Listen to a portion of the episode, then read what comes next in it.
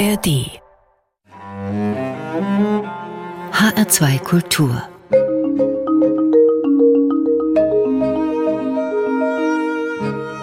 Doppelkopf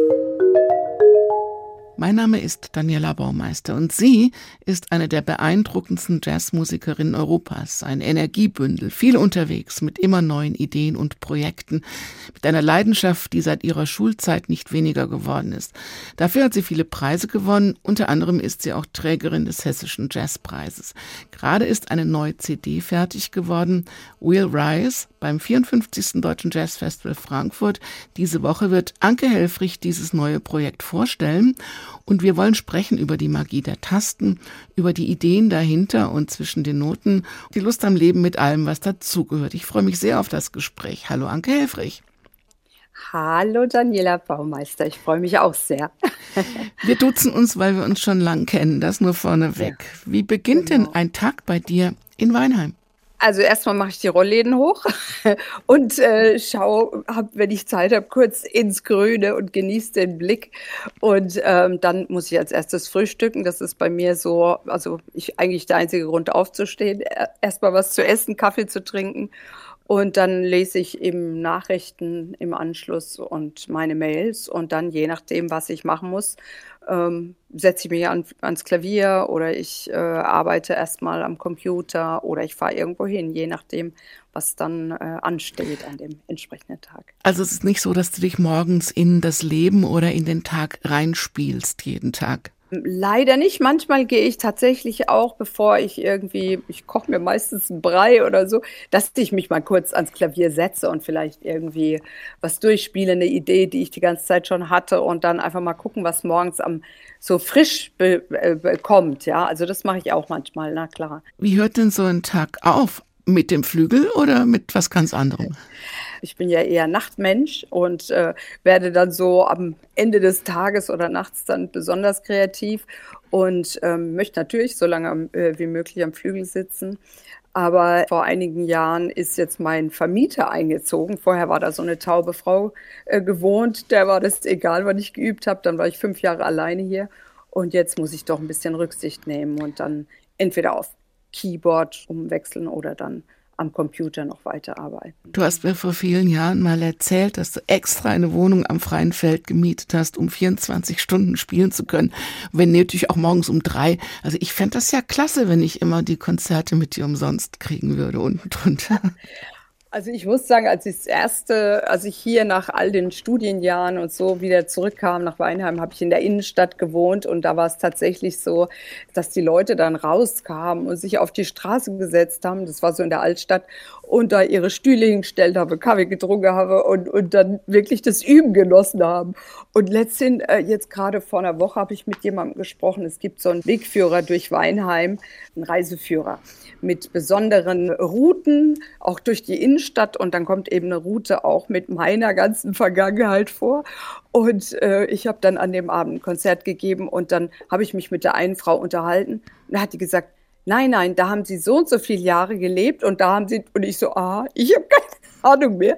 Die hatten das Buch so gut studiert, die wussten genau, wann ich wo war und was passiert ist. Und das war so auch eigentlich ganz schön, dass die Leute das so genossen haben. Und auch mein Vermieter jetzt, der hat auch noch nie was gesagt. Ja, also äh, manchmal probe ich hier ja auch mit der Band und das ist wahrscheinlich wahnsinnig laut unten drunter. Aber also die beschweren sich nie, sind ganz froh, dass ich da bin. Wann wusstest du denn, dass das Piano oder der Flügel so eine große Rolle spielen würde in deinem Leben? Also ich habe ja relativ relativ spät angefangen. Manche fangen ja schon ganz früh an und ich habe, glaube ich, so mit elf, zwölf den ersten Unterricht gehabt und hatte am Anfang noch nicht mal ein Klavier und hat mir meine Mutter so ein auf so einem großen Karton dann die Tasten drauf gemalt, bis wir dann so ein äh, 50 D-Mark inklusive Mottenklavier äh, ins Haus bekommen haben. Meine Schwestern hatten auch Klavierunterricht. Wir sind dann immer zu einer bestimmten Zeit dann in den, in den, zur Musikschule gegangen und also richtig geübt habe ich am Anfang nicht. Und irgendwann hat meine Mutter mich ja dann zu so einem besonderen, äh, also zum äh, Jazzklavierlehrer, eigentlich kann man sagen, einfach ein Jazzmusikerlehrer, war jetzt kein besonders guter, umgemeldet. Und dann kam ich auch zu einem Jazzensemble von ihm und noch von einem anderen äh, Mann an der Musikschule. Und das waren eigentlich schon so Initialzündungen. Dass, ich wurde zwar jedes Mal fertig gemacht, das war so das Das war die Art und Weise, wie der unterrichtet hat. Ich hätte noch nie was begriffen und ich kann nichts und so, weil er eben ja auch Pianist war. Also hat er besonders auf mir immer rumgehackt. Aber äh, ich habe dann auch Musik LK genommen und in der Zeit ist auch so diese Liebe zum Jazz so gewachsen, dass ich dachte, ich also wusste, dass ich mich auf alle Fälle bewerben werde bei ähm, oder Aufnahmeprüfung machen werde für, für einen Jazzstudiengang. Ne? Hast du dann mehr gekämpft mit Bach oder eher mit Ellington oder Monk? Also das Verrückte war, dass, dass der Klavierlehrer, den ich hatte, wir haben eigentlich fast nie nach Noten gespielt. Also deshalb ähm, war das für mich schon auch schwierig. Andere wachsen ja eher mit so einem klassischen Background auf. Und ich habe dann mir so ein paar Aufnahmen natürlich besorgt von Bach und habe dann so eine Mischung aus den Noten und den Aufnahmen mir ähm, auch für die Aufnahmeprüfung eben aus dem wohltemperierten Klavier Präludien und Fugen so halb rausgehört, halb, halb so geübt. Und, und da konnte der jetzt auch nicht so viel dazu sagen. Wenn ich das dann geübt habe, hat er gesagt, ja, du musst jetzt nicht denken, dass das was wäre. und ich müsste es jetzt in alle zwölf Tonarten transponieren. Das war dann immer so ein Spruch. Ich habe mit der Klassik auf alle Fälle, also es hat mir Freude gemacht, aber ich kann jetzt nicht sagen, dass ich wirklich wie so ein, wie die meisten Pianisten, die wirklich auch mit Klassik aufwachsen, so war das bei mir nicht. Es war immer, immer gleich eher so Jazz-Standards nach Gehör lernen eher. Ne? Also in dem Ensemble. Man hat da nie Noten gehabt. Es war immer irgendwie, spiel das einmal vor, wenn du es da nicht kannst, dann kriegst du einen Klaps und dann bist du vom Klavier geschubst und dann kommst normal und so. So, das war eher meine Jugend. Kannst du dir vorstellen, nicht Klavier spielen zu können, beziehungsweise nicht so gut?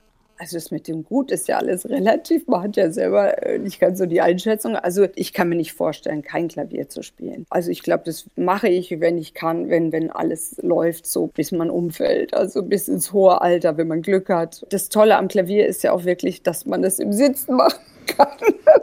und nicht wie ein Blasinstrument oder so und so. Es wird einem ja viel mehr, also man wird einem, es wird einem auch so viel abverlangt, aber ich glaube, Klavier kann man tatsächlich auch im hohen Alter spielen. Gibt sehr viele Beispiele und das wünsche ich mir auf alle Fälle. Musst du dem Klavierspielen alles unterordnen in deinem Leben oder bleibt da genug Platz noch für ganz viel anderes? Ich glaube, wenn man jetzt so eine eigene Familie hätte, also ich habe ja eine Familie, eine tolle, aber wenn man so seine eigenen Kinder hätte oder so, also würde sich alles, muss alles umstrukturiert werden. Aber so ist schon die Musik eigentlich, steht immer an erster Stelle und dem Rest. Also ich meine, es gibt ja so viel, wenn man spielen will, muss man Mail schreiben, muss man Konzertakquise machen. Man muss äh, für den Unterricht, ich bin ja noch am Dr. Hochs Konservatorium all die Jahre und das ist auch wunderbar. Da muss es aber auch ganz viel, gibt es viele Konferenzen, Un Unterrichtsvorbereitungen. Man organisiert Konzerte für die Studenten oder irgendwelche anderen Dinge.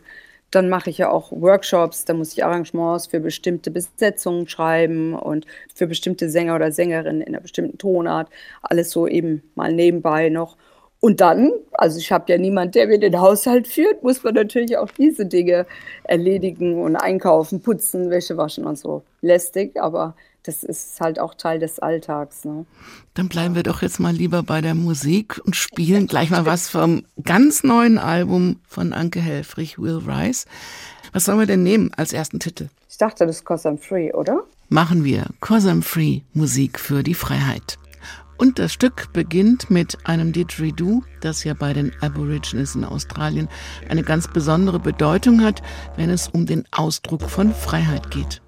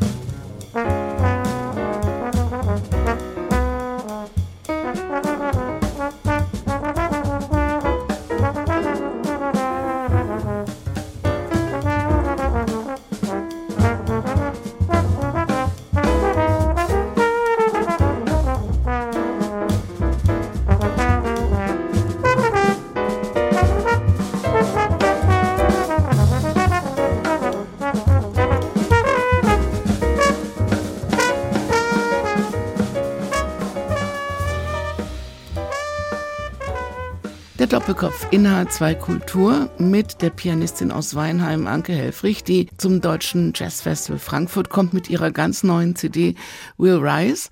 Und wir haben den Titel gehört, Cause I'm Free.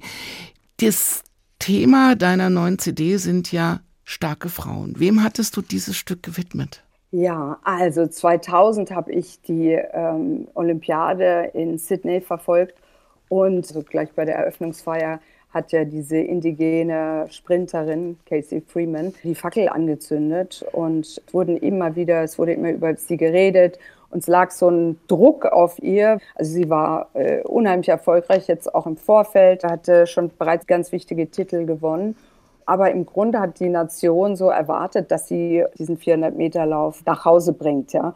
Und dann, als dann der Abend, als der Lauf bevorstand, kam sie in so einem ganz grünen Ganzkörperanzug, so ein bisschen, als wollte sie eben all diese Blicke und alles, die Welt äh, so ein bisschen äh, raushalten und hat dann tatsächlich, hat gewonnen und äh, saß dann mehrere Minuten da, um erstmal überhaupt zu reflektieren, was passiert ist und hat sich dann die Schuhe ausgezogen und ist mit sowohl der indigenen als auch der australischen Flagge, die indigene Flagge übrigens war äh, eigentlich gebannt. Also das war, äh, war eigentlich nicht erlaubt, diese Flagge ähm, öffentlich zu zeigen. Und sie hat eben beide Flaggen genommen, hat eine Ehrenrunde äh, vollzogen und die Leute haben ihr zugejubelt und ihre Familie war da und äh, ihr Vater ist ja früh, hat die Familie verlassen und sie ist immer mit ihren Brüdern gelaufen und hatte eben auch eine behinderte Schwester, die gar nicht rennen konnte und für sie hat sie, ihr hat sie immer alle alle äh, Siege gewidmet. Ne? Und der also Stiefvater hat sie dann eigentlich auch dazu gebracht, ihr Schuhe dann äh, gekauft und sie auch bei äh, Sachen angemeldet. Und ähm, also hat sie eigentlich dann auch gefördert. Ne? Also die ganze Geschichte ist unheimlich bewegend und auch inspirierend. Und das Tolle ist, dass sie halt durch die Dinge, sie hat auch vorher schon mal, ich glaube in Barcelona oder so, hat sie auch die Aborigine-Flagge hochgehalten. Und es wurde so kontrovers diskutiert, dass man sie sogar ähm, disqualifizieren wollte. Aber so hat sie immer wieder wichtige Statements gegeben für die indigene Bevölkerung und hat sich auch ähm, dann nach ihrer Karriere dann eingesetzt, hat Foundations gegründet, um, um junge indigene äh, Kinder zu fördern.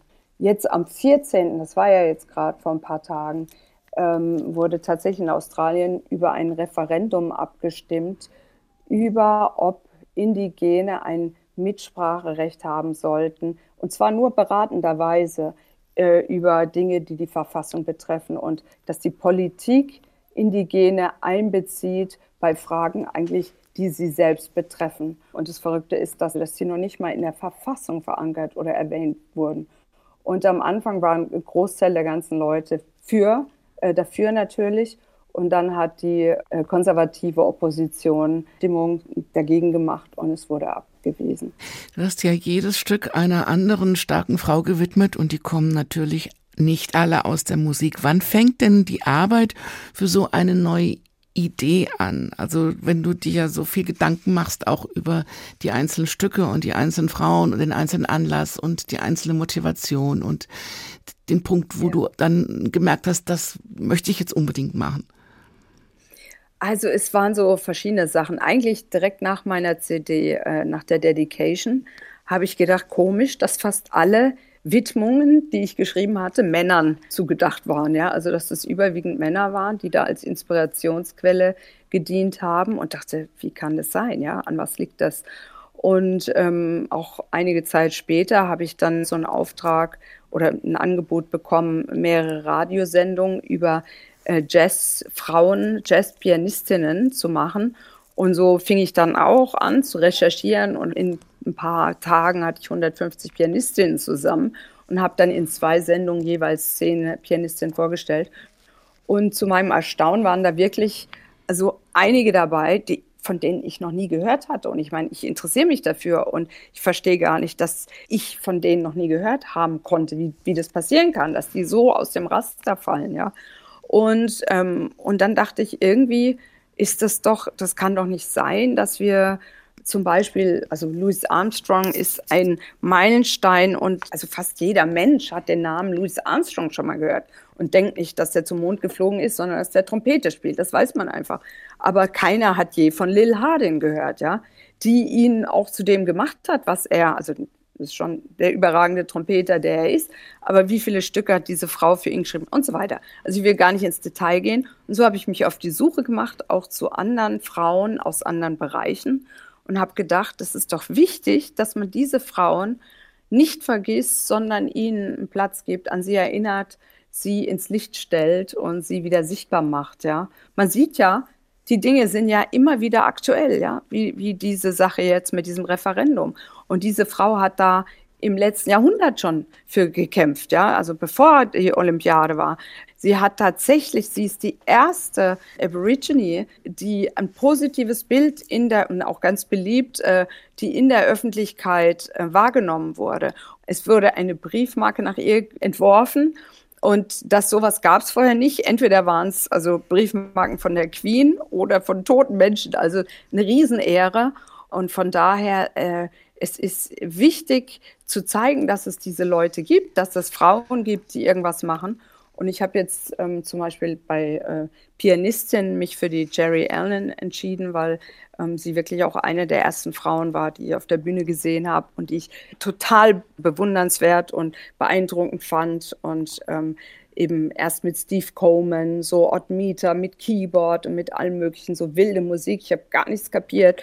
Aber allein diese Bühnenpräsenz und auch immer so verfolgt, was sie gemacht hat. Und es hat mich so inspiriert. Und die Frau hat auch so viele andere Leute inspiriert und ist viel zu früh gestorben. Ich habe äh, das Glück gehabt, dass, also ich habe jetzt demnächst ja auch ein Konzert mit der Terrell Carrington, die ja auch zum äh, Jazzfestival kommt und mit der Big Band spielen wird. Und dass, ähm, dass die, die waren ja jahrelang befreundet und haben 30 Jahre Musik zusammen gemacht. Und die hat dann auch, zu, wir hatten 2017 auch mal schon mal die also ich die Ehre, mit ihr zu spielen. Und da war äh, Jerry Allen gerade gestorben und da haben wir eigentlich beide geweint, als wir darüber geredet haben. Und sie hat gesagt, äh, manchmal realisiert, das Schlimme ist, dass man oft erst hinterher realisiert, äh, wie wichtig auch als Musiker, als Mensch sowieso, aber auch ähm, diese, diese Menschen, was sie hinterlassen haben und äh, was für ein äh, Treasure Trove, äh, Trove, also was für einen Schatz sie ähm, hinterlassen und dass man die Leute wertschätzen soll, während sie leben, während sie da sind und nicht erst nach ihrem Tod. Ne? Und sie hat mir tatsächlich auch äh, äh ein paar Worte direkt dafür, also für sie Worte der Anerkennung für Jerry Allen äh, gegeben, die ich in die Musik eingebaut habe. Ne? Dann ja. würde ich sagen, spielen wir doch das Stück, das du für Jerry Allen geschrieben hast vom Album Will Rise. Time will tell, die Zeit wird zeigen.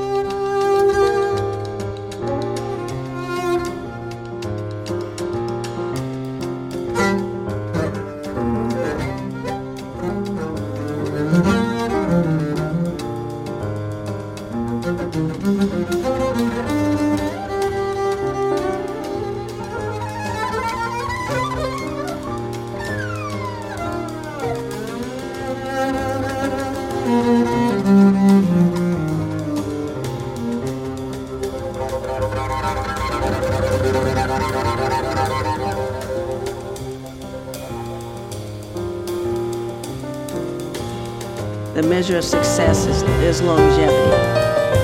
So being able to stay in in the game, so to speak, you know, uh, to stay on your path as a musician, uh, with all of the ups and downs that come with it, um, mostly ups, but you know, the corners and unexpected kinds of things that happen in anyone's career.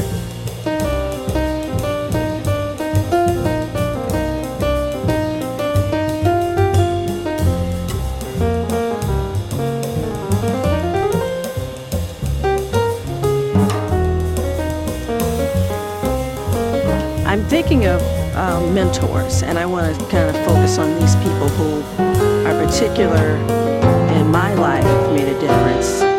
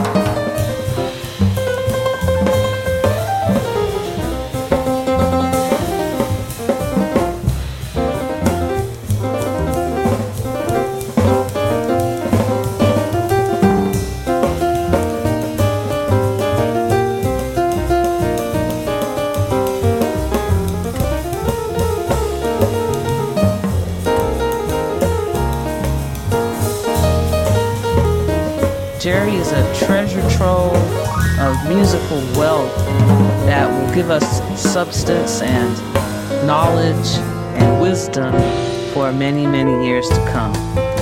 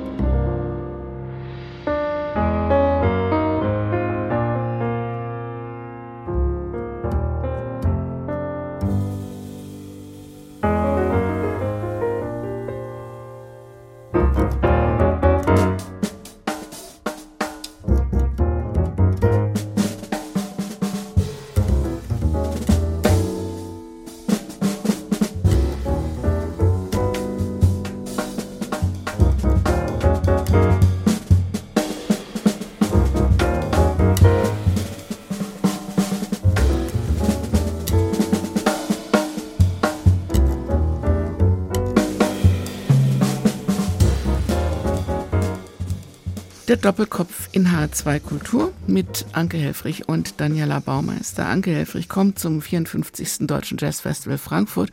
Ihr ganz neues Album heißt Will Rise und sie porträtiert musikalisch starke Frauen.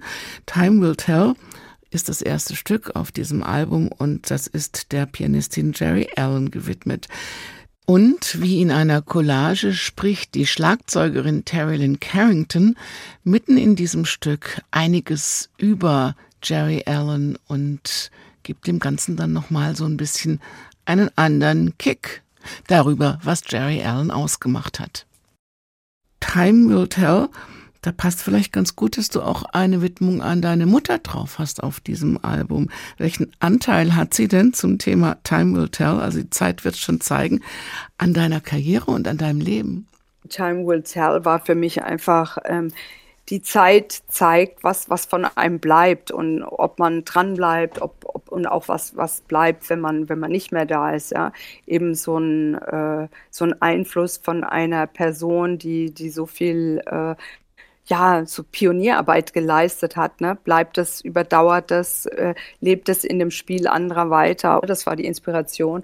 Und meine Mutter hat einen Riesenanteil an allem, weil ähm, sie eigentlich diejenige war, die uns oder mir jetzt zum Beispiel ermöglicht hat, äh, Klavier zu lernen, also uns angemeldet hat an der Musikschule, uns ermutigt hat, sowas zu tun, also dass wir ein Instrument lernen, dass wir Sport machen, dass wir zum Reitverein gehen, dass wir aktiv sind. Also ohne, ohne so eine Mutter, die, die einem diese Möglichkeiten aufzeigt, als alleinerziehende Mutter, hätte man diese Dinge ja nie kennengelernt und der Lebensweg wäre ein anderer gewesen. Und ich denke mal, heutzutage, also das ist auch was, wenn man heute Mutter ist oder, oder Eltern ist, kann ich mir das als schwierig vorstellen, die Kinder zu motivieren, weil es ja so viele Möglichkeiten gibt, einfach eben vor dem Computer oder vor vom Handy zu sitzen. Aber das war damals für uns toll. Dreimal die Woche bin ich äh, schwimmen gegangen. Das, das war ein Grundstein für alles, weil durch den Sport man lernt Frustrationstoleranz, ja, man lernt sich zu wehren, man lernt mit anderen zusammen was zu machen. Also ich habe ja auch andere Sportarten praktiziert. Durch die Musikschule dann natürlich habe ich dann eben diese ersten Ensembles, also dadurch andere Musiker kennengelernt. Dann haben wir bei Jugend Jatzt mitgemacht. Also das hat natürlich den Grundstein gelegt, genau. Wie ist es denn zum Beispiel, du warst in deiner Kindheit mit deiner Mutter, deinen Schwestern auch eine Zeit lang, einige Jahre in Namibia. Hat sowas ja. auch eine Auswirkung auf das spätere Leben, also die Weltoffenheit oder die Durchsetzungskraft oder die ja, Standhaftigkeit, dass man eben an das glaubt, was man macht? Also ich glaube, die Offenheit auf alle Fälle. Ich meine, das glaube ich war ganz früh äh, schon so, dass man gesehen hat, ne, dass andere Leute anders leben und also weiß nicht, ob ich dann kapiert habe, dass ich privilegiert bin. Also das ist mir ich, ich weiß noch, dass ich auch in diesen Townships, dass man da am Anfang erstmal äh, sich gewundert hat, wie andere Leute da wohnen und eben auch mit anderen Kindern aus, aus mit anderem Hintergrund zusammenzukommen und so. Und dann wird das aber normal. Wahrscheinlich habe ich am, am, äh, am Anfang noch ein bisschen gefremdelt. Man wusste sich ja dann auch, wir haben ja dann auch gesungen zusammen, sich an den Händen angefasst und so. Ich, ich sage das jetzt einfach mal so. Und später war das ganz normal und schön. Und eigentlich war das, war das ja auch gar nicht erlaubt, dass Schwarze und Weiße so öffentlich auch miteinander irgendwie zu tun hatten, gespielt haben, sondern eher äh, der Schwarze hat als Bediensteter für die Weißen gearbeitet in dieser Apartheidszeit, was fürchterlich ist, wenn man sich das alles vorstellt. Und meine Eltern waren ja sehr engagiert. Meine Mutter hat sich wirklich aktiv engagiert und ähm, ich glaube, das hat auf alle Fälle geprägt, dass man dass man was tun kann. Und jetzt, ich meine, ich, ich denke, durch die Musik kann man auch was bewegen, man kann auf etwas aufmerksam machen. Man muss nicht den Finger erheben und sagen, so, äh, so muss es sein und so und so. Es ist schon die Musik, die im Vordergrund steht, aber eben doch auch mit, mit einer Botschaft und, ähm, und dann kann man vielleicht auch durch die Musik eine Achtsamkeit und vielleicht auch was für was Friedvolles stehen, ja, dass man versucht wirklich auch den Mensch äh, zu zeigen hinter bestimmten Dingen und, ähm, und da die Musik eben eine universelle Sprache ist, ist es halt auch sehr, ja, sehr verbindend. Du kommst irgendwo hin, in ein anderes Land. Wir waren ja auch mit dem Trio in Russland vor ein paar Jahren und und da habe ich natürlich auf Englisch die Ansagen gemacht und mir war gar nicht klar, dass die Leute das gar nicht verstehen können, also nicht alle. Und dann kamen viele Leute hinterher, die wollten gar keine CD oder konnten es vielleicht auch gar nicht kaufen sondern wollten einen einfach nur umarmen, weil sie irgendwie gespürt haben, dass da irgendwie, also dass die Musik bei uns vom, von Herzen kommt und sie auch erreicht hat. Und das waren schöne Erlebnisse. Auch in Italien teilweise. Ähm, die ja auch nicht alle Englisch sprechen. Ich habe dann später auch äh, meine äh, Ansagen alle auf Italienisch gemacht. Um, äh, das habe ich auswendig gelernt und so. Und da gab es auch diese Begegnungen. Teilweise haben wir in Kirchen gespielt, dass die Leute kamen und einen umarmt haben. Und und das ist es eigentlich, dass da eine Botschaft da ist, die berührt so. Hast du das Gefühl, du kommst ja viel rum, es wird schwieriger, weil die Welt schwieriger wird oder weil es an allen Ecken brennt? Ja, also ich habe jetzt tatsächlich so nach oder noch während der Corona-Zeit war ich in Namibia und das war sehr schön für mich, da wieder zurückzukommen und dieser Botschafter, der wird jetzt witzigerweise kommt er auch zum Festival das ist doch echt schön. Der hat dann sofort äh, Tickets gebucht und äh, freue ich mich auch aufs Wiedersehen. Der ist ein totaler Jazz-Fan gewesen, der hat uns dahin eingeladen. Aber ich glaube, dass es wirklich insgesamt schwieriger wird, ja, Konzerte auszumachen, Touren zu machen. Und man muss halt positiv denken. Das ist immer das Einzige, was man machen kann. Ich liebe diese Musik, ich will nichts anderes machen und ähm, irgendwie muss man einen Weg finden, weil es ist so wichtig, wenn die Kunst wegfällt, weil es, es, die Kunst hat auch, also die Kunst, die Musik, die alles, die Poesie, alles hat auch mit Demokratie zu tun. Und der Jazz besonders. Und es ist wichtig, dass das stattfindet, dass das nicht auch noch wegfällt. Ja, wo kommen wir sonst hin? Die nächste Musik kommt von Thelonious Monk. Er ist Anke Helfrichs Hero und ihre größte Inspiration. Ausgesucht hat sie Crepuscule with Nelly. Und natürlich gibt's auch dazu Geschichten zu starken Frauen, Anke. Crepuscule with Nelly, eine, eine Ballade, eine, eine Hommage an seine Frau Nelly, mit der er seit 1947 verheiratet war bis zu seinem Tod. Und ich habe, das passt eigentlich ganz gut, weil ich habe auch eine Hommage geschrieben, eigentlich an die zwei Frauen, die hinter Monk standen, nämlich an die Nellie Monk, seine Frau, und dann an seine, ach, ich weiß gar nicht genau, wann sie sich kennengelernt haben, auch in den 40ern, glaube ich, oder in den 50er Jahren. Penonica, der Königsvater, eine Rothschild, geborene Rothschild, hat erst in München studiert und so weiter und dann kam die ähm, äh, über Frankreich, hat einen Pilotenschein gemacht, hat in der Resistance, hat in Afrika gearbeitet und also äh, gegen die Nazis gekämpft, mehr oder weniger und ähm, ist dann nach Amerika gekommen, hat sich dann von ihrem Mann scheiden lassen und hat sich in New York niedergelassen und hat so diese ganzen Bebop, Jazzmusiker in jeder Hinsicht unterstützt, war immer für die da. Viele Musiker kamen zu ihr und haben da Zuflucht gesucht oder sie ist mit ihrem Bentley oder auch mit ihrem Fahrer durch Harlem gefahren, hat die Mieten, die noch ausstanden, bezahlt und so weiter.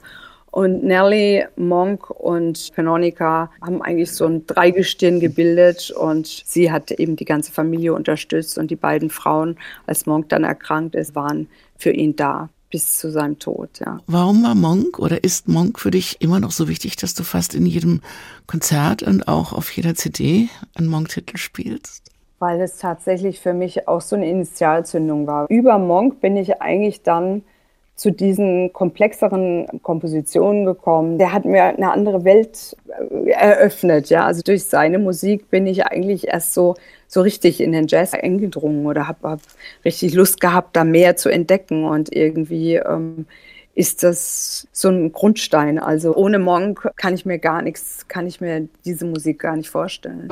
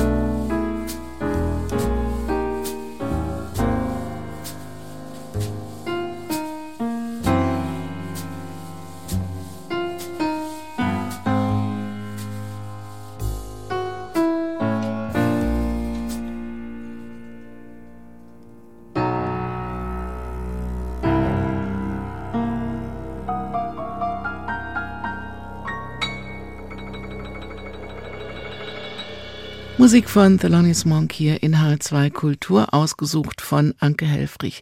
Die Pianistin aus Weinheim ist seit Jahrzehnten weltweit unterwegs. Sie ist eine der Jazzmusikerinnen, die es wirklich geschafft haben. Aber sie muss auch sehr, sehr viel dafür tun. Und sie tut es gern, wie wir in diesem Gespräch hören. Ihre ganz neue aktuelle CD hat Premiere in dieser Woche beim Deutschen Jazz Festival Frankfurt. Sie heißt Will Rise. Wir stehen auf und sie dreht sich um starke Frauen, also Frauen wie Sie. Anke, wofür bist du dankbar?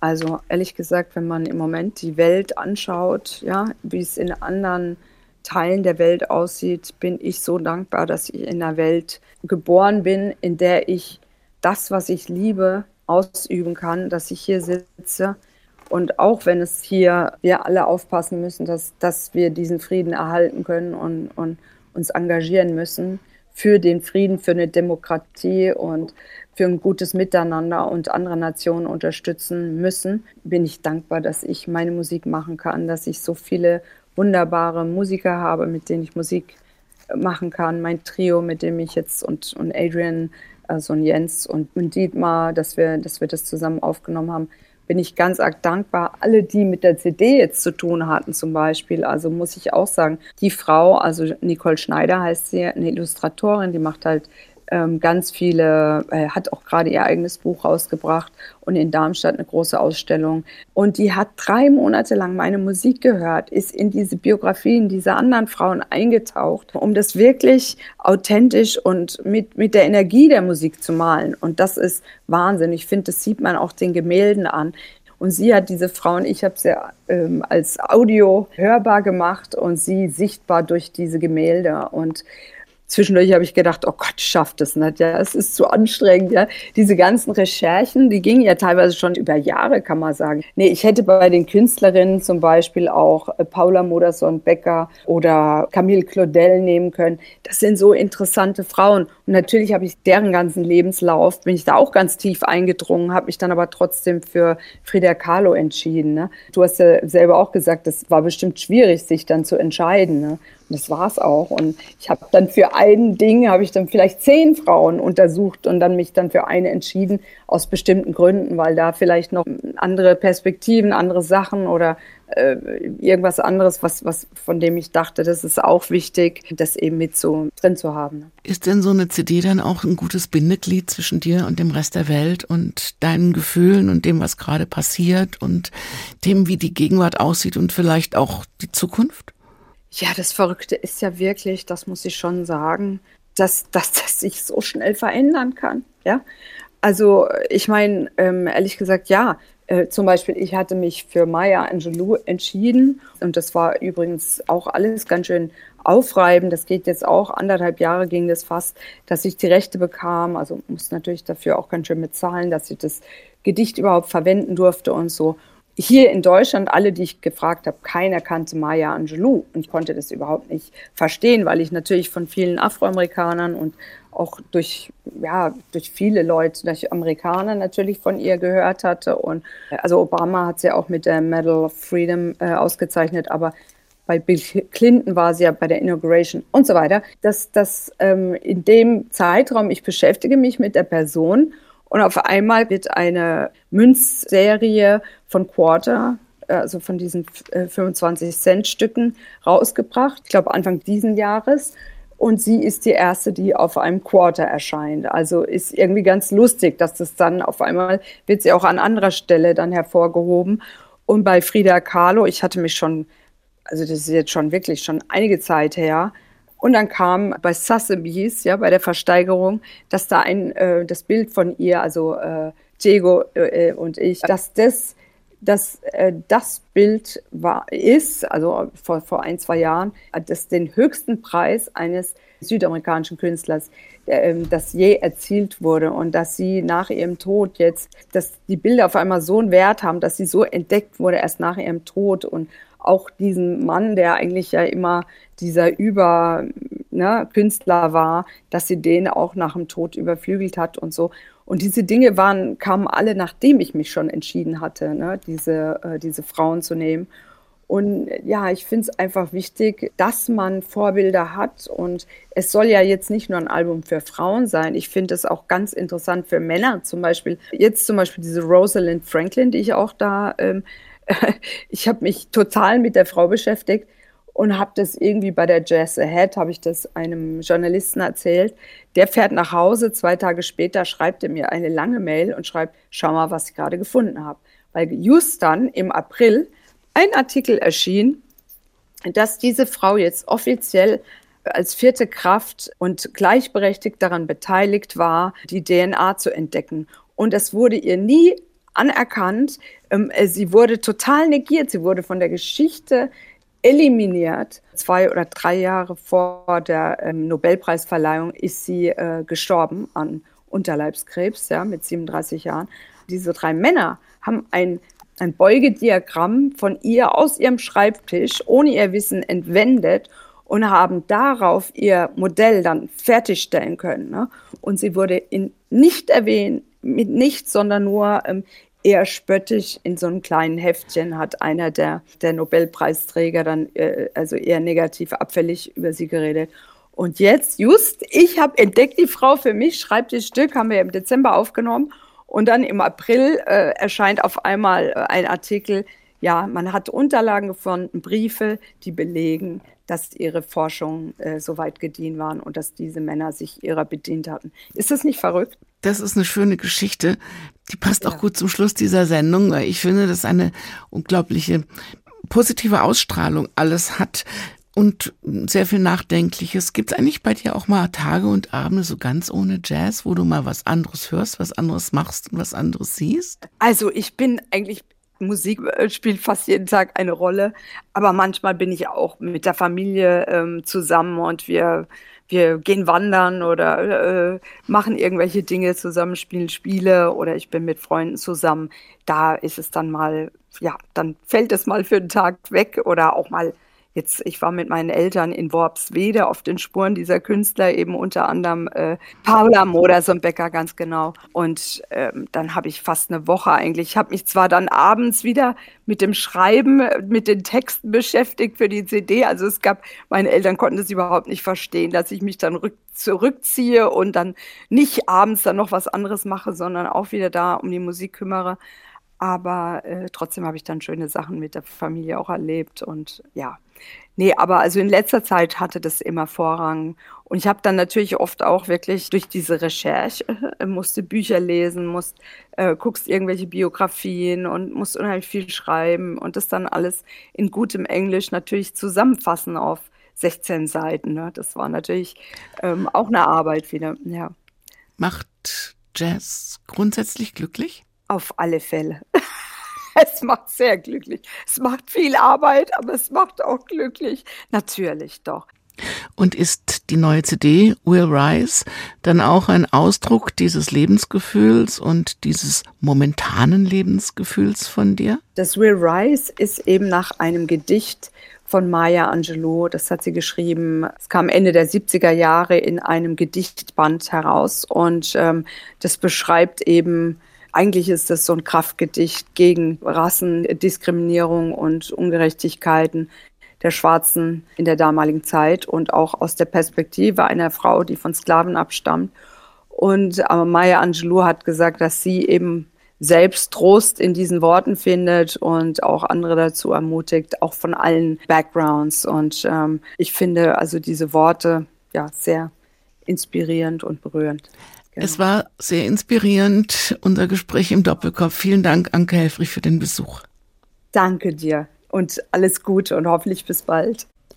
Und dieser Doppelkopf geht zu Ende mit Will Rice, dem Titelstück von Anke Helfrichs ganz neuem Album, mit dem sie auch beim Deutschen Jazz Festival Frankfurt zu Gast sein wird. Hier war sie zu Gast im Doppelkopf. Mein Name ist Daniela Baumeister. Einen schönen Tag, machen Sie es gut. You may write me down in history with your bitter twist of lies. You may drop me in the very dirt, but still, like dust, I rise. Does my sassiness upset you? Why are you beset with gloom? Cause I walk like I've got oil wells pumping my living room. Just like moons and like suns, with the certainty of tides. Just like hopes springing high, still I rise. Did you want to see me broken? Bowed head and lowered eyes, shoulders falling down like teardrops. A weekend by my soulful cries. Does my haughtiness offend you? Well, don't take it so hard. Cause I laugh like I've got gold mines digging in my own backyard. You may shoot me with your words. You may cut me with your eyes. You may kill me with your hatefulness. But still, like air, I rise. Does my sexiness upset you? Does it come as a surprise that I dance like I've got diamonds at the meeting of my thighs? Out of the huts of history's shame, I rise. Up from a past that's rooted in pain, I rise. I'm a black ocean, mhm, a leaping white.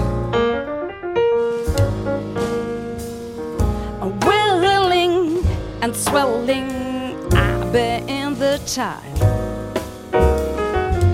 leaving behind nights of terror and fear. I rise into a daybreak that's miraculously clear. I rise, bringing the gifts that my ancestors gave. I am the hope and the dream of the slave. So I rise. Still,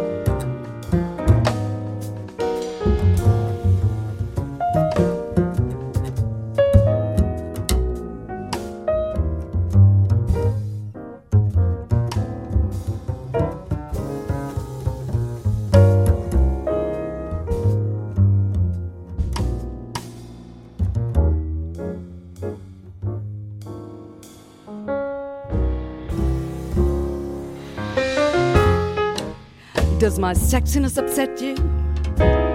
Does it come as a surprise that I dance like I've got diamonds at the meeting of my thighs?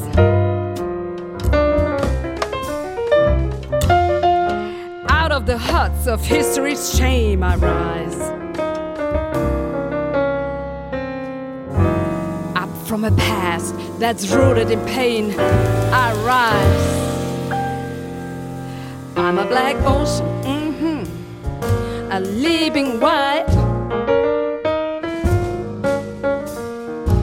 Willing and swelling, I've been in the tide leaving behind nights of terror and fear. I rise into a daybreak that's miraculously clear. I rise, bringing the gifts that my ancestors gave. I am the hope and the dream of the slave. So I rise, I rise. Still,